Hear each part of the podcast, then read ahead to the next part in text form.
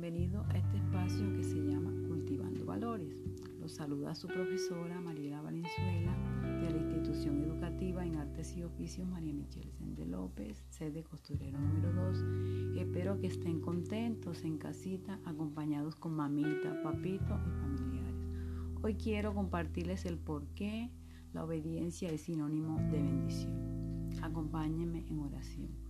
Cierra sus ojitos y con mucho respeto vamos a decir, gracias Señor por la oportunidad que nos das de aprender una vez más de tu palabra. Gracias Señor por darnos sabiduría, entendimiento para comprenderla y cada día tengamos mejor conocimiento. Gracias por nuestros seres queridos que están alrededor de nuestras vidas, comprometidos y ayudándonos, apoyándonos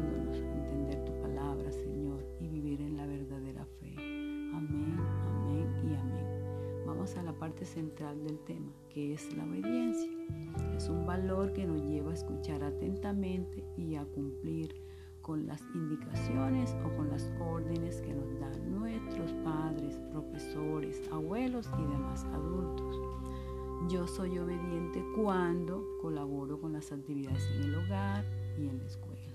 Ordeno mis juguetes y objetos personales. Mantengo buena en la familia o cualquier grupo al cual pertenezco y ante los demás.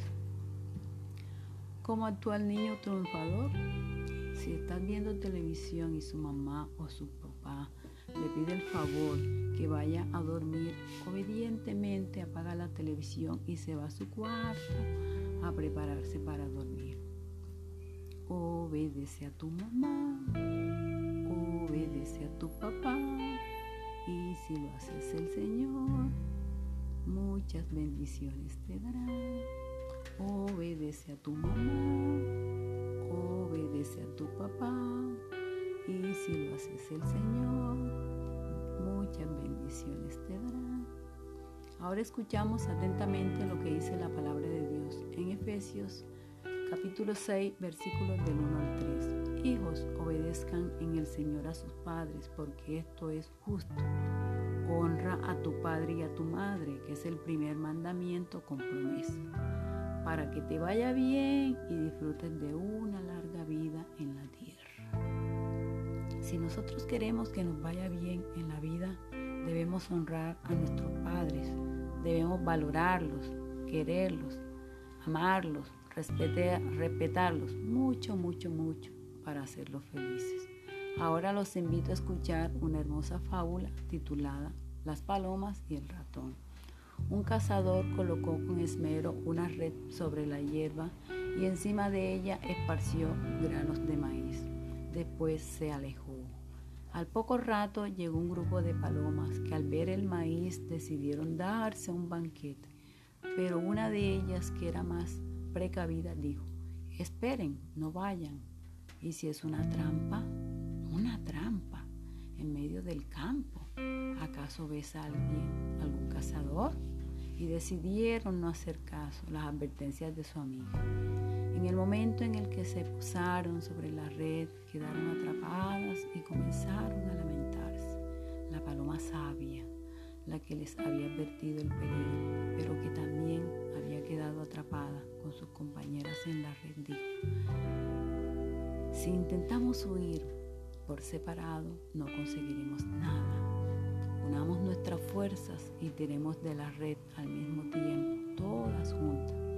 El resto de las palomas al fin decidieron hacer caso a los sabios consejos de su compañera y al volver todas a la vez consiguieron elevarse junto con la red. La paloma sabia les dijo, síganme, os llevaré hasta el lugar en donde vive Cira. Cira, la reina de los ratones es mi amiga y nos ayudará. Al llegar a la paloma sabia le dijo a su amiga, Cira, necesito que roas la cuerda de la red, pero roe primero la parte en donde están mis compañeras. No sea que te canses y al liberarme a mí ya no puedas hacer lo mismo con las demás. Ellas me hicieron caso en todo y ahora me siento responsable. Y Cira consiguió liberar a todas las palomas. Moraleja, sigue los consejos de los más sabios y obedece sus órdenes. Obtendrás la recompensa. Para finalizar, te invito a reflexionar sobre lo aprendido y a responder las siguientes preguntas. Compara cómo sería tu vida dentro de cinco años si decidieras ser un obediente. ¿Cómo actúas tú siendo un niño obediente? Muchas gracias. Hasta la próxima. Chao.